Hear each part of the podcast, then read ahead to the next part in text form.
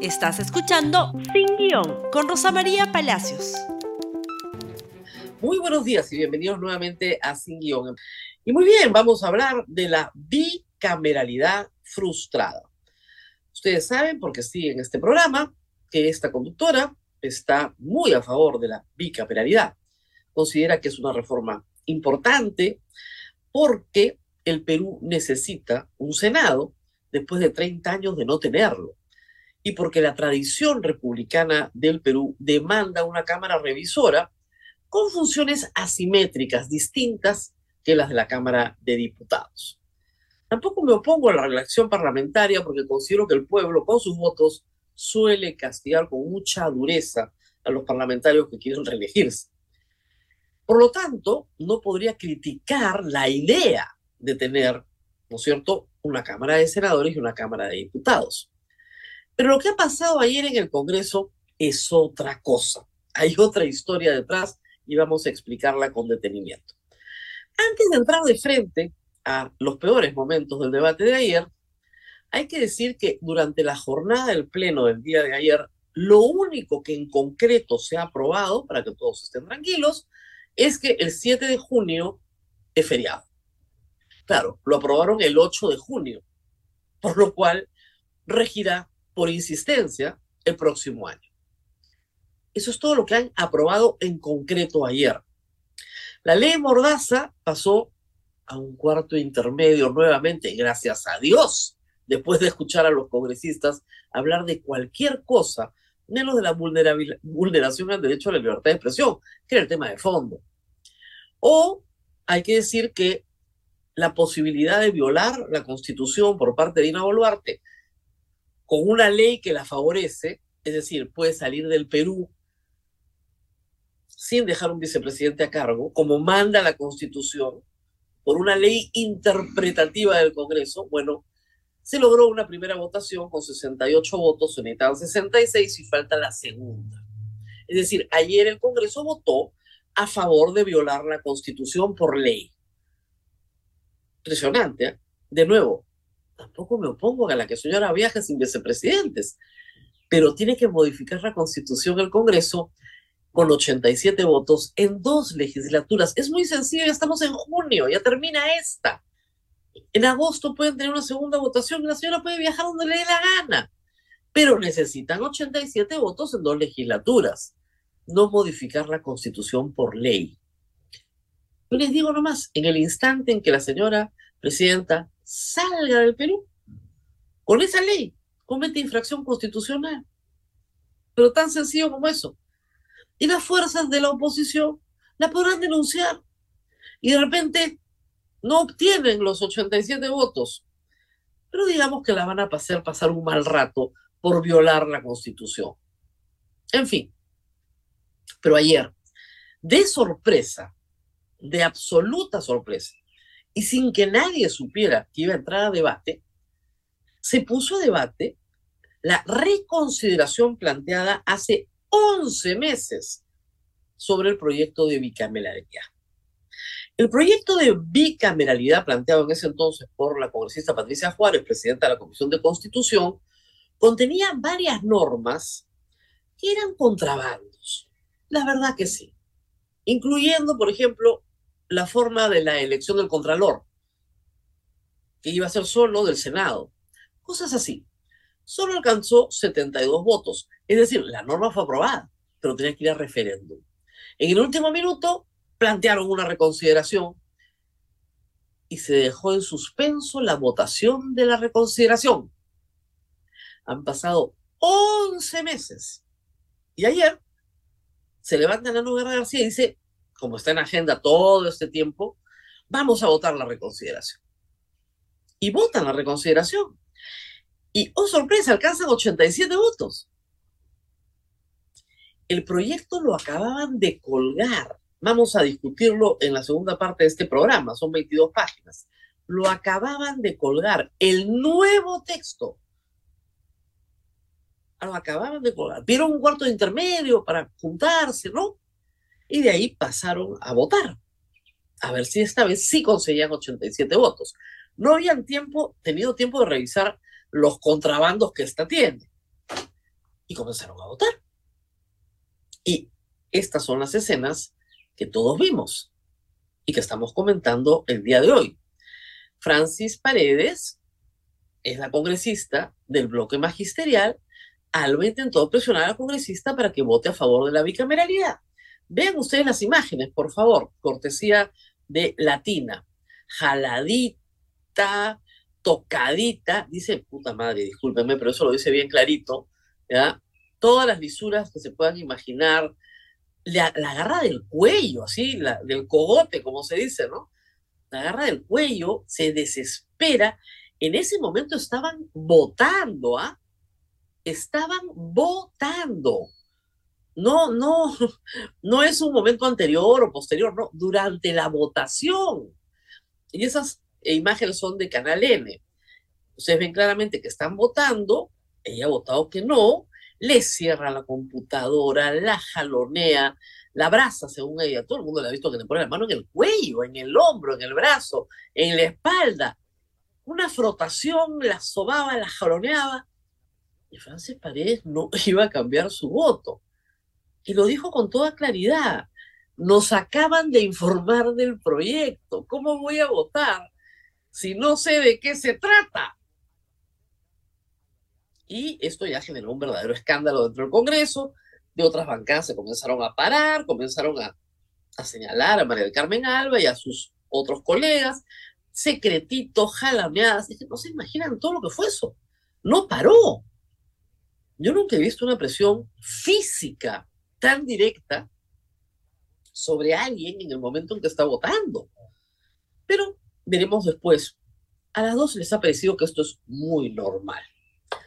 Bueno, no alcanzaron los 87 votos. No los alcanzaron y se quedaron en 86.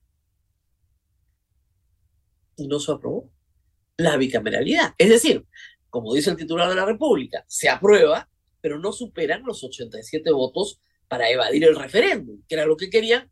En agosto volvían a votar y tenían bicameralidad. ¿Qué pasó ahí? ¿Por qué cambiaron los votos? Martín Hidalgo ha hecho una explicación bien interesante y un cuadro bien interesante en el cual pueden ver cómo, cómo algunos votos cambiaron. Sobre todo, hay que decirlo, los de Acción Popular y los del bloque magisterial. Creían que tenían al bloque magisterial y no lo tenían. ¿Ok? Se está considerando en la franja verde la reconsideración cuando tenían 86 votos y el voto final donde tuvieron 86.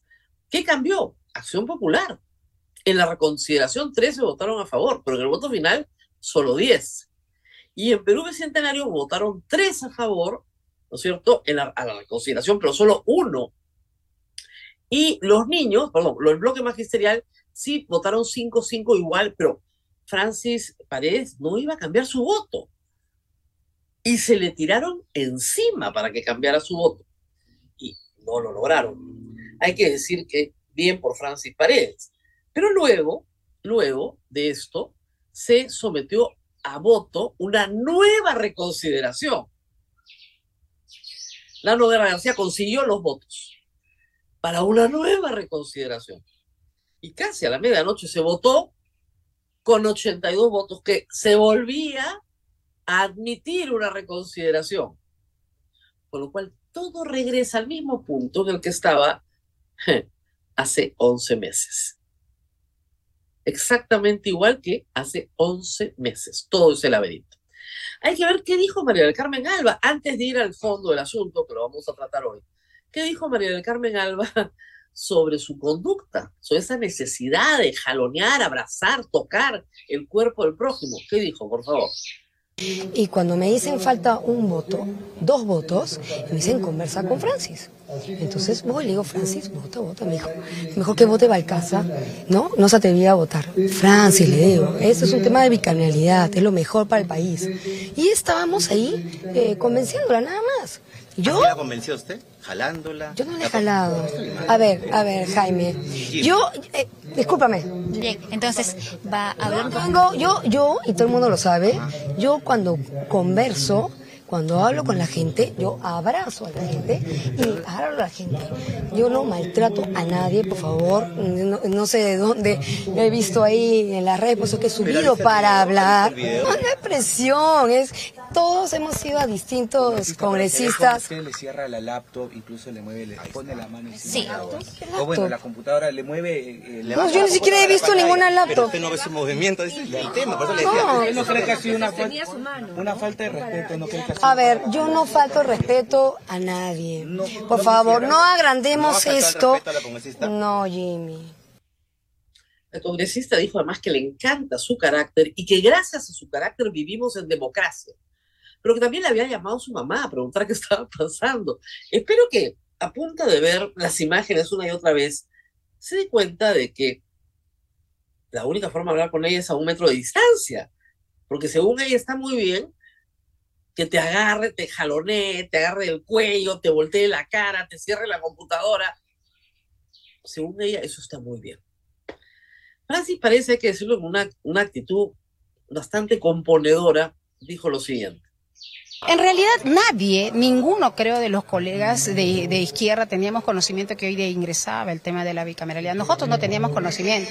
Entonces cuando nosotros nos damos con la sorpresa que se, que se ponía el tema de bicameralidad, nosotros hemos buscado mayores espacios de debate. La verdad, yo le entiendo a mi colega y, y, la respeto. Antes de usted no quizá planea, planea este presentar no, no, no, no, para nada. Yo conozco a Mari Carmen, somos parte de comisiones y yo sé cómo ella también es apasionada, porque yo también a veces me apasiono mucho y también este, acá es el espacio para poder debatir. Así que, bueno, entiendo a María de Carmen, entiendo a los colegas de Lima, pero ellos también que nos entiendan a los congresistas que venimos de regiones, porque nosotros también damos explicación a nuestras regiones y no ha habido un mayor debate y no ha habido información suficiente para el interior del país. Yo reitero, yo estoy con la bicameralidad y la mayoría de los profesores de Derecho Constitucional, politólogos, están a favor de la bicameralidad. Pero también estoy con Francis Paredes. Si no me dan a leer el proyecto, ¿cómo voy a votar a favor o en contra? Si no hay un debate sobre el tema, y el problema de este proyecto, igual que el anterior, igual que el que planteó Rosa Bartra en el 2018, es que el Fujimorismo mete normas de contrabando siempre, que no tienen nada que ver con la bicameralidad. Ese es el problema. Y obviamente la señora dijo, hasta que no lo lea, y no lo lea bien, a profundidad, porque los contrabandos están por todos lados, de ninguna manera votó a favor. Y eso hay que decirlo, es una persona pacífica, componedora, que ha dicho, bueno, ese es su carácter, no la conozco, es su manera de ser ya saben, si van a hablar con María Carmen Alba, un metro de distancia. Porque a la señora le gusta tocar. Además grita lisuras, en fin, se ofusca. Ah, así es ella. Pero vamos a regresar para hablar del proyecto. Proyecto que, reitero, está en reconsideración. No sé si van a pasar 11 meses más, pero que tiene contrabandos también que tiene contrabandos también. Entonces hay que hablar de esos contrabandos, de los que ustedes van a poder revisar a simple vista. Pero vamos a una pausa y regresamos con eso.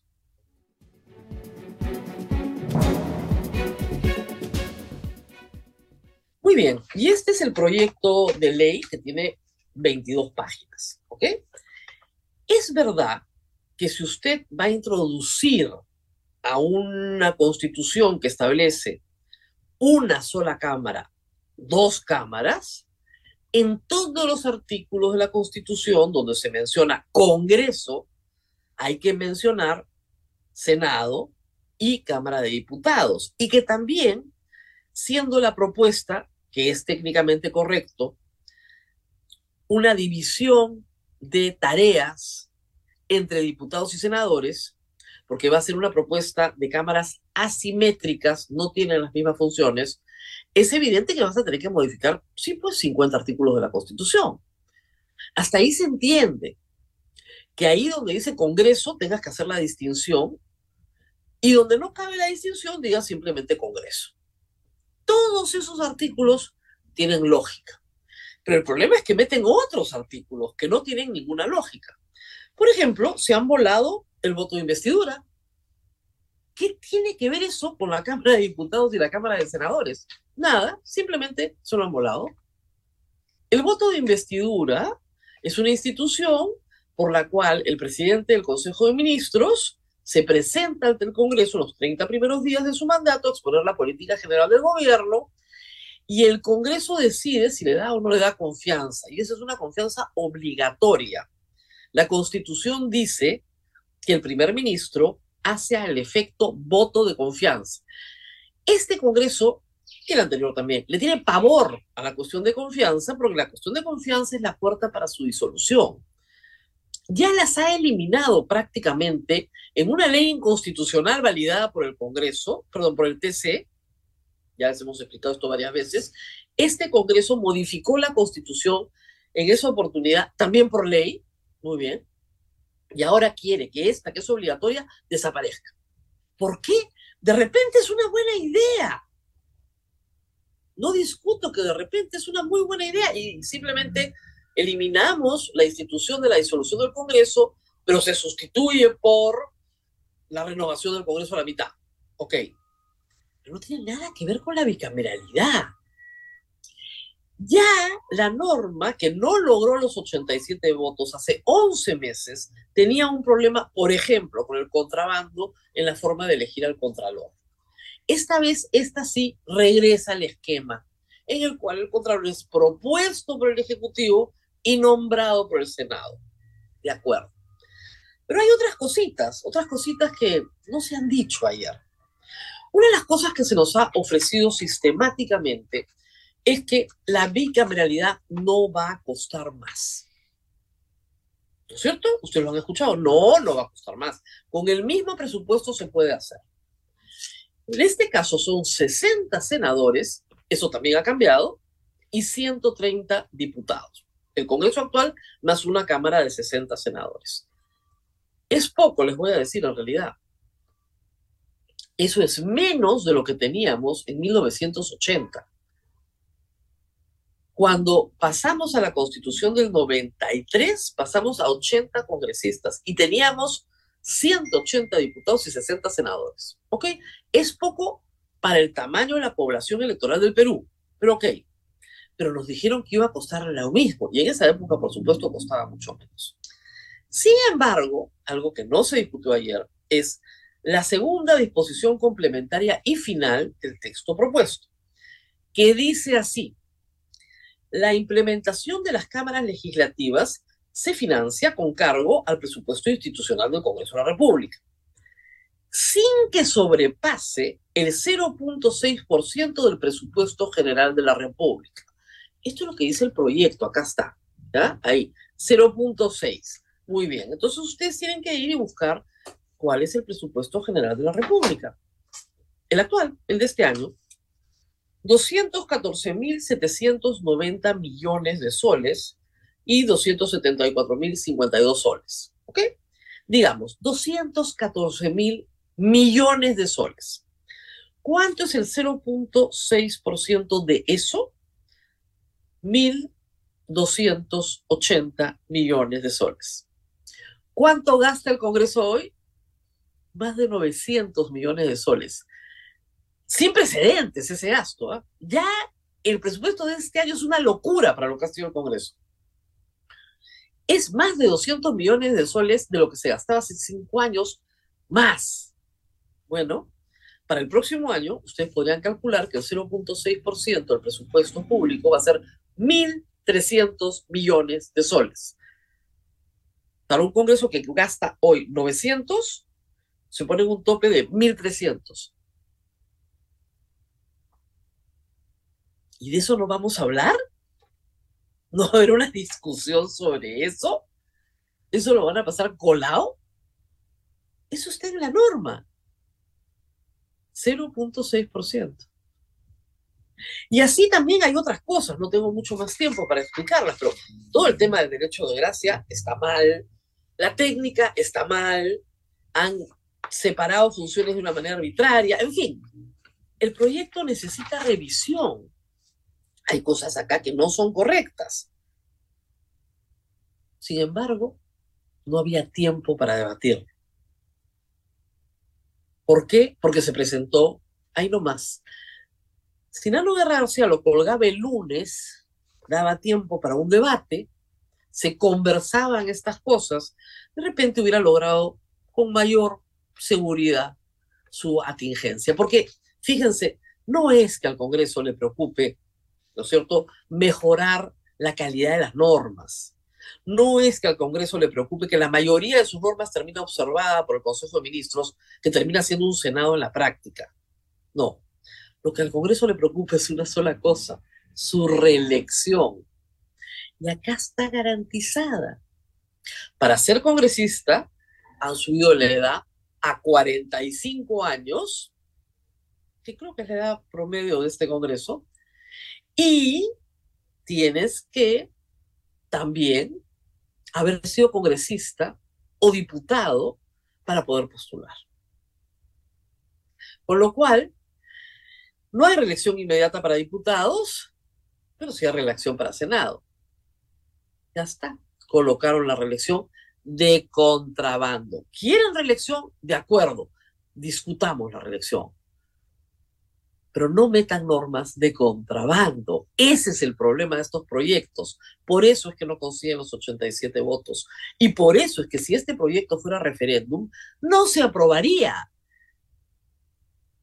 De ahí la desesperación de obtener los 87 votos en el Congreso. Todo mal, pues. Bueno, todo mal, excepto para nuestro primer ministro y la presidenta. Y terminamos con esto, para terminar la, la semana con una nota positiva. Porque ustedes saben que estamos viviendo ya paz, tranquilidad y prosperidad. El país florece. Todo está bien. No hay ninguna crisis. No lo digo yo, lo dice el primer ministro. Escuchemos, por favor. La crisis ya concluyó en el país. El país ha entrado a un proceso de pacificación. En este momento no existe una sola marcha eh, de protesta ni, ni un camino bloqueado. Porque con mucho esfuerzo en estos seis meses, hoy día cumplimos seis meses de la gestión de la presidenta Boluarte, hemos dado a los 33 millones de peruanos el derecho constitucional a la paz y a la tranquilidad. Y estamos en ese proceso, gobernando con paz, con tranquilidad y habiendo superado un lamentable suceso en la historia reciente de nuestro país. Lo que registraron los medios en su momento es que la presidenta felicitó incluso a las Fuerzas Armadas por la acción que había llevado durante las protestas que siguieron a la destitución del presidente Mire, Castillo. Aquí ha habido dos, dos temas muy, muy importantes. En primer lugar, eh, el ataque permanente de un grupo muy pequeño, muy violento y financiado por el narcotráfico y la minería ilegal, que pretendió tomar el poder porque ya tenían el gobierno y soliviantar el Estado constitucional de derecho. En el país lo que ha funcionado es la institucionalidad democrática. Un grupo muy pequeño financiado por el narcotráfico que ya tenía el gobierno. Bueno, Dina Boluarte era parte de ese gobierno, ¿o no? Fue 16 meses ministra. El problema es que cuando se inventan narrativas, como dice la señora Boluarte, terminamos escuchando estas cosas. ¿Cuál pacificación? Hay 49 muertos por proyectil de fuego. ¿Cuál pacificación? ¿Hay justicia para los deudos? ¿Verdad? Justicia. Y de ahí viene la paz. Pero no hay paz y no hay justicia. Y no hay justicia, pues. ¿Cuál pacificación? Hoy día nos van a dar un mensaje de las maravillas de estos seis meses, pero ¿podrían revisar la cifra del PBI de este año? Podrían revisar el estado de la pobreza, podrían revisar si la inversión privada va a crecer significativamente este año. Ya saben, país de las maravillas. Un pequeño grupo vinculado al narcotráfico. Más del 80% del país pide adelanto elecciones. 90% del país desaprueba la gestión del Congreso. 82% del país desaprueba la gestión de Dina Boluarte. ¿Cuál grupúsculo financiado por el narcotráfico, por el amor de Dios? Es viernes, nos despedimos, pero nos reencontramos nuevamente el día lunes, seguiremos debatiendo estas normas. Nos tenemos que despedir, compartan este programa. Reitero, yo estoy a favor de la bicameralidad, pero sin contrabandos. A ver si discutimos las normas compartan el programa para que puedan discutir las normas, lean el proyecto, son 22 páginas. Nos reencontramos el día lunes. Gracias por escuchar Sin Guión con Rosa María Palacios. Suscríbete para que disfrutes más contenidos.